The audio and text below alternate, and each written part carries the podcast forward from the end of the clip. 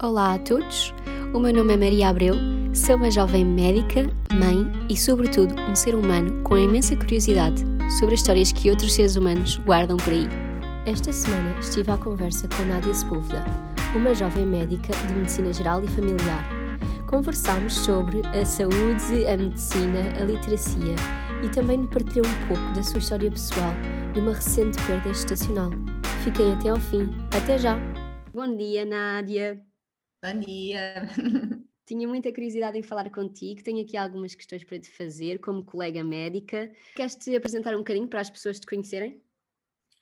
Ora, eu chamo Nádia Sepúlveda, sou natural de Braga, tenho neste momento 31 anos e sou médica de família, sou especialista há hum, sensivelmente dois anos, portanto ainda, ainda é muito recente, ainda há pouco tempo fui interna e hum, a medicina para mim uh, sempre, foi, um, sempre foi algo muito natural. Eu não. Um, eu nunca tive médicos na família, ou melhor, eu sou a primeira médica da minha família mais próxima, assim aquela que convivo, mas de facto sempre tive um grande fascínio pela arte de cuidar das pessoas, de ajudar as pessoas e de uh, ajudar a curar também, ajudar a melhorar a vida de, das pessoas. Então sempre tive este objetivo um, desde, portanto, desde os 12 anos que tive a firme ideia de que queria ser médica e a firme ideia de que ia lutar imenso uh, tudo o que fosse preciso para o concretizar. E era, era algo que para mim eh, não, não fazia parte dos planos não conseguir. E, e nesse sentido sempre, sempre, sempre, fiz, sempre fiz por isso. E hum, em relação à a, a, medicina em concreto, eu tinha uma ideia muito, ainda tenho, uma ideia muito romântica daquilo que é ser um médico. E o que é certo é que todo o meu percurso, desde a escolha da faculdade, eu fiz o curso na Universidade do Minho, Uh, que é um curso muito uh, humanizado, muito holístico, muito direcionado para a comunicação com o utente. Então, desde o início da minha formação que eu sempre fui, portanto, seguindo aquele caminho daquele médico que eu realmente, médico, médica neste caso, que eu realmente um, me identificava. E uh, isso fez com que a escolha, depois no final da especialidade, se apresentasse a mim com uma facilidade muito grande. Eu basicamente cheguei ao, ao final do curso e só tinha duas dúvidas Uh, normalmente os alunos de medicina ficam muito divididos, o que é que vão escolher, e é um momento, não é? Como, como tu deves saber, é um momento uh, de muita indecisão. Uh, mas para mim sempre foi, portanto, no sexto ano estava simplesmente dividida entre psiquiatria e medicina geral familiar, tudo por serem portanto, especialidades com, com muita componente uh, de consulta e muita componente humana, mas um, pensei passando e passando novamente pelas especialidades, não é? No nosso sexto ano, percebi que claramente a, eh, a, a escolha já, já tinha sido feita por mim, de certa forma, e realmente medicina geral era, era a especialidade para mim. Boa, e não te tem desiludido depois do internato e destes anos de especialista? Isso é uma pergunta engraçada. Isso é uma pergunta engraçada. Eu acho que a medicina geral familiar não, a medicina já familiar enquanto especialidade, não, de todo, muito pelo contrário. Uh, Provou-se ser realmente a única especialidade que eu podia de facto escolher e que eu podia de facto uh, exercer. Uh, e traz muita, muita satisfação trabalhar com, com os meus doentes, ter aquela ligação próxima, ter aquela ligação com a família. Dá-me muito gosto lidar com bebês, lidar com grávidos lidar com idosos, lidar com adultos. Eu gosto de tudo isso. O problema não é a especialidade em si, o problema tem a ver com o declínio que nós temos tido no nosso Serviço Nacional de Saúde, declínio no sentido de haver desinvestimento e isso desgasta-nos a todas as especialidades. Não é? Um médico de família hoje em dia tem facilmente 1.800, 2.000 utentes ao seu cuidado. Isso são demasiadas pessoas para com o tempo que nos dão, tu seres o médico de família que podes ser. O médico de família é uma pessoa muito importante na, na centralidade da saúde do, das nossas, dos nossos utentes e, um, e podemos fazer a diferença. mas uh, sem dúvida alguma tínhamos muito mais qualidade de vida, nós e os utentes, se fosse dada atenção a estes pequenos pormenores. Sim, infelizmente o sistema tem aí algumas, algumas falhas ainda. E, pegando também por aí, ia-te perguntar como é que foi trabalhar como MGF durante este ano de Covid? Um, a, pandemia, a pandemia alterou muito um, o nosso funcionamento. Isto porque desde, desde o início, tal e qual como na maior parte de, das outras especialidades, uh, houve toda uma, uma grande reestruturação que nos foi basicamente imposta. E foi-nos dito ao mesmo tempo que tínhamos que uh, diminuir este nosso atendimento presencial, passar muita coisa a não presencial, e ao mesmo tempo foi-nos dito que tinhas que dar resposta aos serviços de atendimento e muitas vezes o que acontecia é que iam um ou dois colegas do, das nossas equipas, nós não somos equipas muito grandes, e ficavam desfalcadas das outras tarefas e depois ainda tinhas que ligar uh, para os utentes uh, positivos uh, todos os dias, confirmar se estavam bem, se não estavam, o que é que era preciso fazer, precisavam de, de baixa, não precisavam, pronto, por aí fora. Foi tremendamente difícil um, trabalhar assim, porque sentíamos que estávamos a falhar uh, aos doentes e não nos, era dado, não, não nos eram dadas condições para não falhar. E isso, para quem é um médico de família dedicado, é muito doloroso, deixar pessoas para.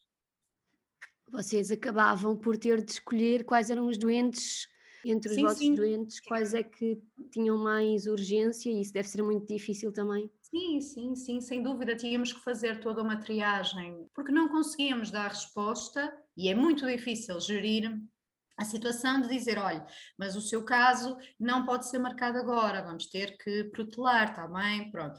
E tentar fazer essa gestão, ao mesmo tempo que falamos com mães e com grávidas, dizer, pronto, mas olha, vamos fazer assim, em vez de ser uma consulta todos os meses, ou em vez de ser uma consulta assim, vamos esperar mais um bocadinho, qualquer coisa tem o meu e-mail. Ou mesmo as crianças, ter que escolher as idades-chave.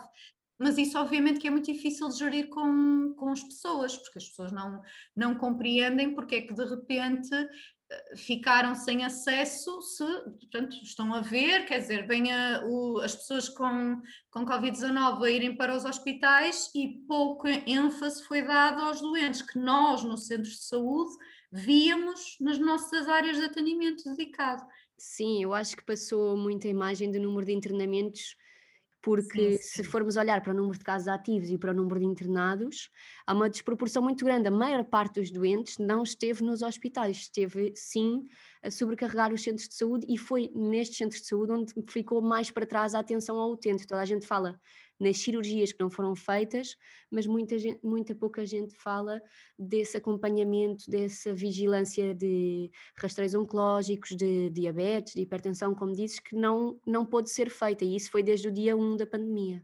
E mais do que a consulta, muitas vezes o médico de família também acaba por ser aquele, aquela, aquela pessoa personagem que alivia um bocadinho os problemas quando está a ouvi-lo, quando a pessoa vai, ah, estou mal das costas ou qualquer coisa assim, e uma pessoa não, não precisa necessariamente utilizar uma medicação muito específica para isso, às vezes a pessoa quer é, é que reconheçam que, que, tem um problema e que, e que sofre e que, e que realmente tem uma vida complicada. Olha, e agora aqui falando de outro projeto que mantiveste sempre em paralelo com, com o trabalho um, no centro de saúde, já antes da época Covid. Como é que surgiu uhum. aqui a tua presença no, nas redes sociais como médica, como comunicadora de, de literacia em saúde? Ora, é assim, acho que foi algo assim muito natural, porque eu, eu já tenho, um, eu, sou, eu sou uma pessoa que tem uma presença a nível online, a nível pessoal, uh, há mais de uma década, portanto eu, eu sou do tempo dos primeiros blogs portugueses e, e falava sobretudo de moda. E, e, no fundo, à medida que fui, uh, fui crescendo, fui, um, fui diversificando os interesses, fui diversificando os temas e como falava muito de mim, as pessoas tinham perfeita noção que era estudante de medicina e depois era médica, passaram pela minha fase do internato, passaram pela minha fase agora como especialista e começaram naturalmente a surgir com cada vez mais frequência dúvidas uh, específicas e, um, e eu achei, bem, realmente, por que não utilizar a plataforma que tenho? E, e então, ah, há cerca de dois anos, até dois anos e meio mais ou menos, resolvi, bem, vou compilar aqui algumas dúvidas que as pessoas me colocaram e vou começar a falar de saúde. E ao longo do tempo, ah, como as pessoas foram reagindo tão bem, eu resolvi tornar uma coisa fixa. E é muito interessante porque ainda há tanta, tanta dúvida e às vezes, enquanto médicos, uh, pensamos que a população geral, obviamente que já, já saberá estas, estas coisas, isto se calhar é um bocado básico, só que depois vamos a ver, e efetivamente, efetivamente as pessoas têm dúvidas em coisas nós médicos até parecem básicas, mas que na realidade não são. Se nós pensarmos bem, a formação que nós temos sobre o nosso corpo é biologia e muita gente teve a última vez no nono ano, não é? Depois no secundário já nem seguiu a área de ciências, portanto as, as, noções sobre o funcionamento do nosso corpo acabam por ser muito básicas e, e, é, e quando chegamos à idade adulta e nos, se calhar nos confrontamos com algumas alterações é que ficamos cheios de questões e, e mitos, se calhar alguns mitos entretanto por resolver aí no caminho. Não, sem, sem dúvida alguma, isso vê-se muito, vê-se muito na alimentação, vê-se muito, uh, vê-se muito nas questões do peso, vê-se muito nas questões uh, da higiene do sono, isso, isso é transversal a várias áreas uh, da saúde, que é tentar, de certa forma, disfarçar ou ou, ou, quando, por exemplo, se compra uh, determinadas uh, dietas uh, que vêm com vários pacotes e com alimentação para uma semana inteira, e quando uma pessoa pensa, mas então, mas devíamos estar a aprender era a cozinhar alimentos mais saudáveis, frescos, com comida caseira feita por nós, em que nós sabemos o que está lá dentro. Não faz sentido estarmos a comprar comida saudável, entre aspas, uh, que vem em pacote. Uh, e, e, e, às vezes é difícil as pessoas, e nós, e nós notamos isso na medicina, notamos muito isso, que é as pessoas querem estalar os dedos e ter muitas vezes a solução. E trabalhar nos nossos, no nosso estilo de vida, nos nossos hábitos, quer sejam os alimentares, os da atividade, quer sejam os mentais, é muito mais complicado que disfarçar com uma solução rápida. E eu, eu acho que muitas vezes nós como temos, e eu em particular como médica de família, que acabo por seguir pessoas desde os zero, desde os recém-nascidos até pessoas de 70 e tal anos, acabo por ter uma grande variedade de mentalidades uh, ao longo de uma semana de consulta, porque estamos a falar de uma geração, por exemplo, dos 20 e dos 30, que já é uma, uma geração que já pretende estar melhor informada e já pretende tomar decisões mais concretas relativamente à sua saúde e que quer ter um papel ativo, por vezes até um papel impositivo, muitas vezes, às vezes tem que se gerir também, e gerações de 70, 80, 90 anos, que eu digo olha, vamos então o que é que lhe parece esta solução? E te respondem com toda a naturalidade, porque não têm informação, obviamente, e eu entendo isso, a doutora é que sabe, e eu não posso estar a exigir da pessoa de 90 anos que tome uma decisão, mesmo que eu lhe explique tudo direitinho e a pessoa realmente, ah, sim, sim, eu agora já percebi tudo e, e vou decidir eu. É difícil porque estamos a falar de um nível de literacia em saúde que não é comparável muitas vezes às pessoas de 20 e 30 anos de agora. Portanto, neste caso também tenho que me adaptar um bocadinho e ajustar e não ser rígido mas como tu dizes, a chave é, é essa, é a flexibilidade e adaptar-se sempre à pessoa que está à nossa frente. Queria uhum. mudar aqui agora, hum, se não te importasse um bocadinho o tema, já falámos claro. aqui bastante sobre, sobre a parte de medicina. Queria passar aqui a temas mais, mais pessoais. Um, eu sei que do ponto de vista pessoal passaste recentemente também uma fase difícil e queria te perguntar se querias partilhar aqui, porque acho que às vezes estas partilhas podem ajudar outras pessoas que nos estão a ouvir. Uhum. Sem dúvida, sem dúvida. E hum, eu, um, em, um, em novembro do ano passado, perdi o meu primeiro bebê e um, a, minha, a minha forma de, de gerir e a minha forma de tentar de alguma forma ut utilizar uh, a minha voz também numa altura tão difícil como esta foi realmente partilhar o meu, o meu testemunho e por isso não, não tenho qualquer problema em falar uh, sobre isso e, e acho que, infelizmente, apesar da perda gestacional ser extremamente comum, como, como todos os profissionais de saúde também sabem, uh, ainda é muito pouco falado, ainda é um assunto muito tabu. E, e, de facto, o que eu senti ao partilhar a minha história foi também um certo alívio e, e foi também um certo sentido de ajudar pessoas que já tivessem passado pela, pela, por uma situação idêntica, pessoas que estivessem naquele momento a passar e pessoas que ainda vão passar, porque o mais, uh, portanto, uma das coisas mais interessantes de, de, quando nós vemos testemunhos de abortos espontâneos, de interrupções da gravidez por malformações, de mortes fetais, quando nós ouvimos ou vemos esses testemunhos, nós nunca sabemos, eh, isto se formos, obviamente, um casal, portanto, se formos uma pessoa ainda em idade fértil, não é?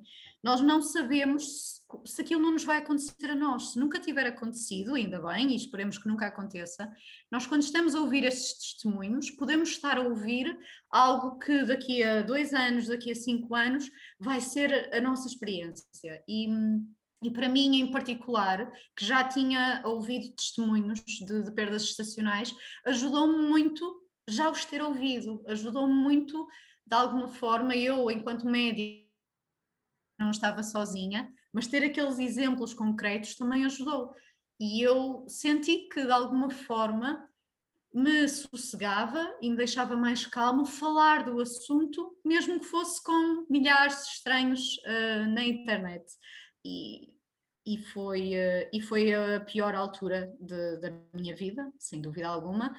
Era, era, a minha primeira, era a minha primeira gravidez, era, era um bebê muito, muito desejado e uh, basicamente estava tudo a correr bem e eu, eu sigo grávidas, portanto sempre, sempre tive uma atitude muito positiva em relação às gravidezes, nunca me, não me passou pela cabeça que, que, esse cenário pudesse acontecer. Às vezes os médicos tendem a ser um bocadinho negativos, digamos assim, com as gravidezes, pronto, tendem a ser mais prudentes, mas eu estava perfeitamente a sentir-me bem, uh, sentia a barriga a crescer, estava tudo a, a correr como era suposto. Um, e quando fui fazer a minha ecografia do primeiro trimestre, uh, entrei sozinha, porque ainda estávamos em, em período de, portanto, de muita, muita restrição a nível hospitalar, e, um, e foi aí que, que, o colega me disse que não estava tudo bem com o bebê e que ele tinha uma, uma malformação bastante grave e mesmo incompatível com a vida, portanto era uma questão era uma questão do, de dias ou de semanas ou de meses, pronto, não, isso aí nós não conseguimos saber, não é? Enquanto médicos, mas sabia que não era um bebê que pudesse uh, ter um, um, ser um recém-nascido, portanto, viável. E, um, e foi-me apresentado isso e, um, e obviamente que tiveram, tiveram que ser acionados os protocolos para para tratar da, da interrupção médica da, da minha tão desejada gravidez e, e para mim e para, e para o meu companheiro, para o Diogo, foi um momento muito difícil, uh, sobretudo porque estávamos deslocados a 300 quilómetros dos nossos familiares, estávamos com restrições ativas e, portanto, não era assim tão fácil a família deslocar-se para poder dar algum apoio. E portanto, foi um, um, momento, foi um momento muito complicado. Uh, eu, em termos de todo o acompanhamento que tive, uh, depois fui encaminhada para, para o hospital, para o hospital do SNS, uh, que era suposto, onde eu estava inscrita naquele momento, e decorreu tudo muito, muito bem uh, todos os profissionais de saúde com quem me cruzei foram, foram absolutamente excelentes, desde os auxiliares, desde os médicos, e fui sempre muito bem tratada, coisa que vim-me a perceber depois de partilhar o meu testemunho, infelizmente. Portanto, nem sempre, uh, nem sempre as perdas estacionais são geridas da forma mais humanizada possível, o que é uma coisa que me entristece muito, porque estamos a de uma dor e nós não precisamos de, de, ouvir determinadas coisas ou de, pronto, há certas coisas que não, que a mim não me cabe na cabeça que, que não, que não, tudo, que eu não tivesse toda a bondade que eu senti da parte de quem me estava a acompanhar e mesmo de, dos meus familiares e dos meus amigos mais chegados a quem eu já tinha uh, dado a notícia. E, e basicamente essa perda gestacional mudou muita coisa em mim no aspecto em que me uh, realmente perceber que a coisa mais importante para mim uh, naquele momento e, e, neste momento também presente é ser mãe. E obviamente que nós podemos um, nós podemos ser médicas e ser mães ao mesmo tempo, há muitas, muitas colegas que assim o fazem, mas naquele momento, para mim, apesar de não ter tido relação direta, apesar de não ter sido culpa do trabalho excessivo que eu estava a ter, ou do stress, ou da pandemia, ou seja lá do que for, apesar de não ter sido, obviamente, uma causalidade, uh, o facto de eu não ter dedicado àquela gravidez a atenção que eu sinto que deveria ter dado e não estou, neste, neste caso, não me estou a culpabilizar, estou só a dizer as coisas como elas são. Uh, no facto, o facto de eu estar tão focada em ajudar os meus doentes e em dedicar-me aos meus doentes e de certa forma esquecer-me um bocadinho de mim e partia do princípio que estaria também tudo bem com o bebê e de facto não, não era infelizmente um bebê um, um bebê viável, infelizmente, uh, fez com que eu percebesse que, alto, afinal, eu, a minha prioridade neste momento será ter todo o bem-estar emocional e mental e físico para tentar novamente uh, ter um segundo, um segundo bebê e efetivamente deixar de ser uma mãe de colo vazio e passar a ser uma mãe a ter realmente um bebê nos braços. E isso tornou-se de tal forma a minha a minha, portanto, a minha, o meu sentido naquele momento, que tomei a decisão, juntamente com o meu companheiro, de realmente uh, voltarmos para as nossas origens, uh, portanto, voltar para percorrer novamente a distância dos tais 300 quilómetros que nos separavam das nossas famílias e mudarmos o nosso, portanto, o nosso percurso profissional para realmente estarmos um, num, num, local onde sentíssemos que estávamos em casa. E isso ajudou muito também a melhorar a proximidade das pessoas que me, que me dizem muito, dos meus familiares, ajudou muito a ir curando aos poucos e de estar a passar este percurso o mais, portanto, o mais calmamente e o mais em paz possível. Tu precisaste de algum apoio psicológico ou procuraste algum apoio psicológico nesta, neste processo? É sim, eu, uh, portanto, nós fazemos o, o protocolo de, portanto, de, de, interrupção e no meu caso, como eu já estava com, portanto, quando quando a gravidez foi efetivamente terminada, estava com 14 semanas e um dia, ou seja, eu fui internada para fazer eh, a última fase do protocolo, para, eh, para ter apoio no, no período de, de, expulsão do feto, eh, porque já era demasiado, o bebê já estava demasiado desenvolvido para eu fazer sozinha em casa. e o que é que acontece? No fim desse processo, eu fui acompanhada durante todo o período. Tive duas enfermeiras excelentes uh, que estiveram comigo naquele momento, que foi o momento mais doloroso de toda a minha vida. Um, e depois, no dia a seguir, fui reavaliada e um, quando, foi, quando foi dada alta, porque felizmente, no meio de, de toda esta tristeza, o processo decorreu muito, muito direitinho, o meu corpo portou-se muito bem. ao menos isso. E, hum, e, a médica, quando me, deu a, quando me deu a alta e quando me deu todos os papéis, toda, toda a baixa para, para estas situações, os 30 dias, perguntou-me também se eu queria ser encaminhada para o apoio psicológico que eles tinham lá no, no hospital para estas situações. E eu disse que naquele momento não, não sentia que fosse necessário, mas se obviamente houvesse alguma questão, depois procuraria. E, hum, e, na verdade eu eh, ao longo de todo esse percurso não, eh, não senti essa necessidade porque eu tenho uma, uma rede de suporte boa, tenho uma, tenho uma capacidade de, portanto, acabo por ter, um, em termos cognitivos, uma capacidade de gestão e mesmo em termos emocionais que fez com que eu sentisse que, bem, eu neste momento ainda não preciso, mas se a dado passo eu sentir que não estou a gerir, também, também irei procurar. E portanto nunca foi, ah, eu vou passar isto sozinha porque sou forte, nunca foi por aí. Foi mais, bem, eu conheço-me e eu penso que sou capaz. Se não for, irei procurar, irei procurar ajuda sem qualquer problema, porque não é vergonha nenhuma, de todo.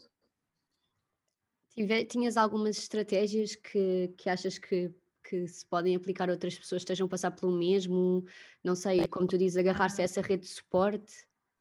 É assim, o que, o que, sinto que o que sinto que ajudou, ajudou muito foi eu ter a plena consciência de que não era culpa minha, de que não era nada de errado que eu tivesse feito e ter toda a informação, não é? Até como profissional de saúde, de que não quer dizer que volta a acontecer, não quer dizer que haja algo, não quer dizer que eu não vá poder ser uma mãe com um bebê nos braços e, e não quer dizer que eu não possa tentar. E os bebés não substituem os outros e, e quem passou por uma perda gestacional sabe isto.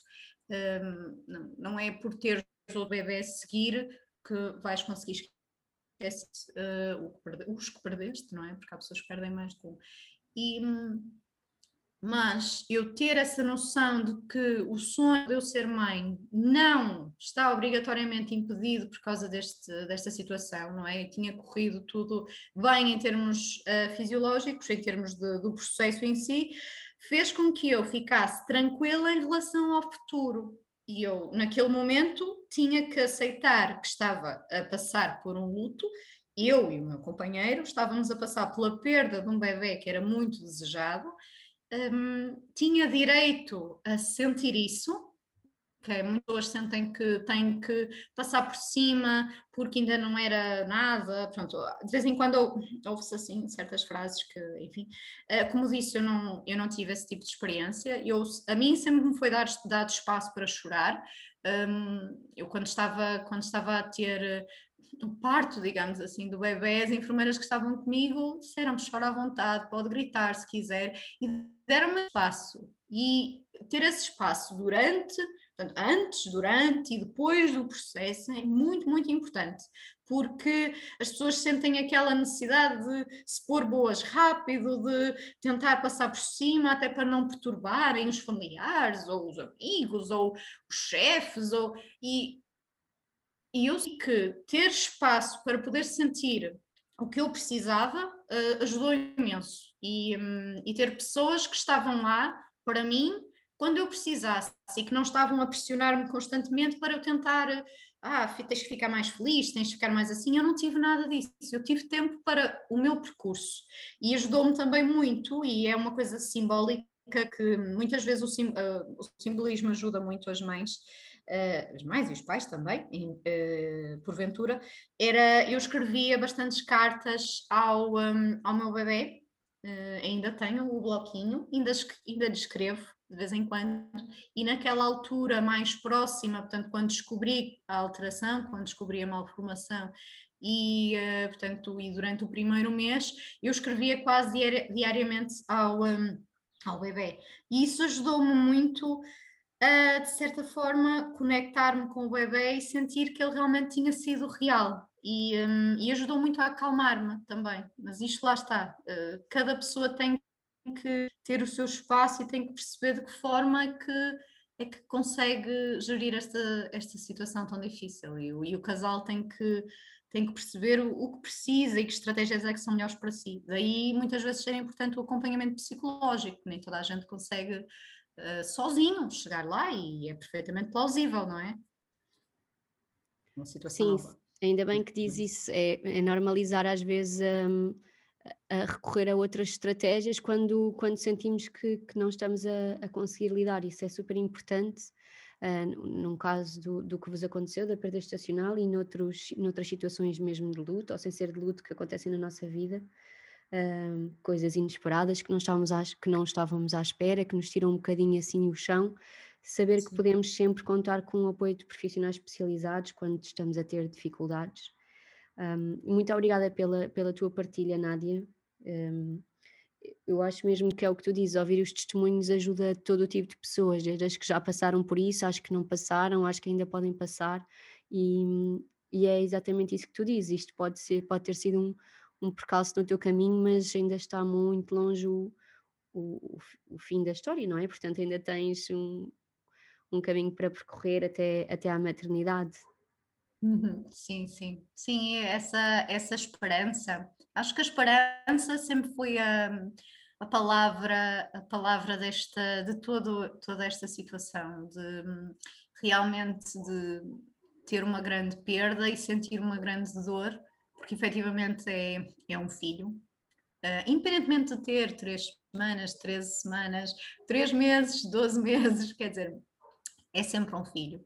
E a maior parte dos casais sente-o como um filho, sobretudo as mulheres que, que o tinham dentro de ti.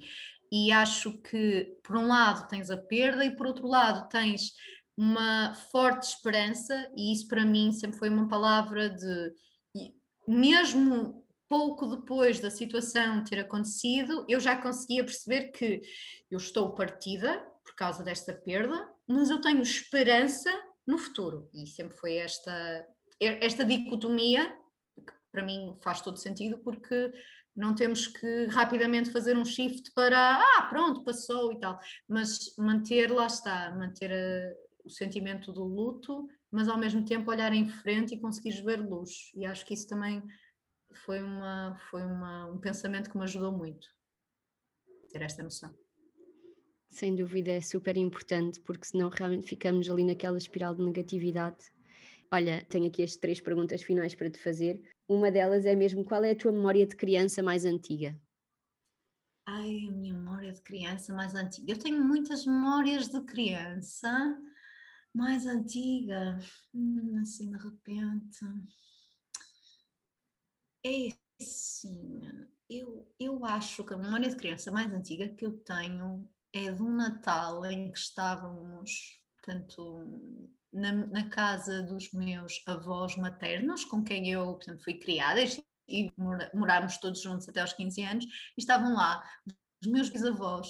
E, e era, portanto, tinha, era naquela altura que ainda tínhamos o musgo no, no uh, portanto, no, no presépio ainda era uma árvore daquelas todas antigas, com aqueles efeitos todos antigos, e, um, e aquele sentimento de, de, estar em casa, de, de pertencer a um sítio, de realmente, como eu disse há um bocadinho, mesmo no meio das imperfeições e das coisas que, eh, que estão desalinhadas e que, e que não, não combinam assim tão bem, quer em termos de decoração, quer em termos de, sei lá, estarmos em casa. Eh, acho que é essa das minhas primeiras memórias. Não sei se é exatamente a primeira, mas é da, das principais. Eu ainda era muito, muito pequenina, teria, sei lá, para aí uns três anos. Eu tenho memórias muito antigas mesmo.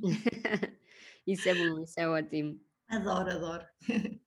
Olha, a minha segunda pergunta está aqui relacionada com, com um projeto que tu também tens, como tu disseste, primeiro dedicaste-te a falar sobre moda. Um, a minha pergunta vai ser: qual é a tua peça de roupa preferida? sei que tens um armário cápsula, portanto, não sei se tens assim alguma peça que tu ah. gostes especialmente.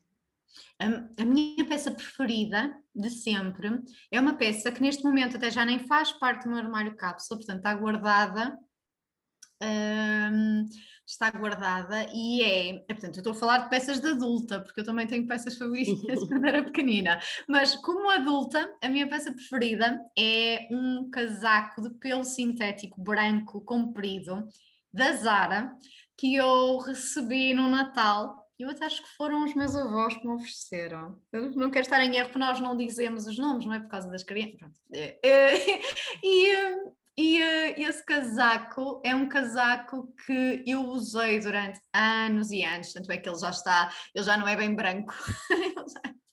Por muito que tenha ido à lavanderia, já não é muito branco. E eu anos e anos, era um casaco assim diferente, muito vistoso, muito uh, e era uma peça que, que eu realmente queria imenso, mas como era assim tão diferente, eu, eu ah, se calhar não vou investir, e como, pronto, como à minha volta as pessoas sempre, sempre souberam que eu gostava muito de moda, uh, compraram-me o casaco, então quando eu o abri, Uh, eu sou muito espalhafatosa, sou muito, muito emotiva. E então quando eu abri, dei, portanto, eu já era, eu já era adulta, já tinha, sei lá, para aí, sei lá, para aí uns 20 anos, mas quando eu abri, dei um guincho, como quando eu era criança e abria as casas da Barbie e os aviões da Barbie. E dei um guincho enorme porque para mim era uma coisa mesmo que eu queria e pode parecer uma futilidade. Uh, só um casaco, mas no fundo era hum, as pessoas perceberem o meu gosto pessoal e terem-se apercebido que era uma coisa que efetivamente eu, eu gostava imenso e por isso essa peça está eternamente guardada como, como uma peça que, que foi dada com muito carinho e mesmo as peças de roupa podem ter muito significado um, e eu mesmo tendo o armário cápsula guardo aí algumas que são muito especiais. Boa, isso também é importante, sim, porque no armário cápsula às vezes temos a tendência a achar que não, podemos, não temos direito a ter quase nada, uh, mas não. Olha, por último queria te perguntar, qual é a pessoa que tu escolherias conversar, se pudesse escolher qualquer pessoa desde o início da história da humanidade? O que é que eu gostaria de conversar? Bem, essa pergunta é difícil, porque, quer dizer, é só uma. tantas pessoas uh, desde o início da humanidade que eu gostaria de conversar, quer dizer, hum, é muito difícil escolher só uma. Um, eu acho que, hum, de certa forma, e se calhar um bocadinho, um bocadinho porque cresci um bocadinho com esse imaginário que não é imaginário, não é? Infelizmente está longe de ser o imaginário, mas eu sempre tive um grande fascínio um, pela Anne Frank, um, por ouvir uh, mais sobre, sobre toda aquela época, porque eu sinto que, para mim, para mim em particular, que não tenho qualquer tipo de, de relação com a história dos judeus, um, eu sinto que parece que a história esqueceu muito rapidamente o Holocausto e por muitos filmes, por muitos livros, ah, sei lá, por tanta coisa que nós já tínhamos lido, parece que aconteceu há tão pouco tempo e a humanidade parece que não, não sei, parece que, que não que se esqueceu de alguma forma e é algo está tão para mim está tão vivo que eu acho que adoraria conversar com ela e conseguir gravar um, um podcast e realmente transmitir eh, às pessoas da atualidade eh, o que é que foi viver aquele tipo de terror uh, psicológico. E, e, para mim a, a esta altura da Segunda Guerra Mundial acho que foi dos períodos mais horrorosos um, que, que tivemos em, em, termos de humanidade. E, e, foi, foi ainda agora, foi, foi um, há um pestanejar de olhos atrás. E, e, é uma época que, que acho que nós já devíamos ter aprendido muito mais e, e não podemos esquecer eh, certas lições como estamos a esquecer. Uh, para mim, sinto que infelizmente falamos muito, mas parece que somos um bocadinho indiferentes, uh, de certa maneira, essa época. Estou absolutamente de acordo contigo. Também é uma época da história que me fascina, que adoro ler sobre ela. Muito obrigada pela tua vinda aqui ao podcast, Nádia. Obrigada eu pelo convite. Foi um gosto.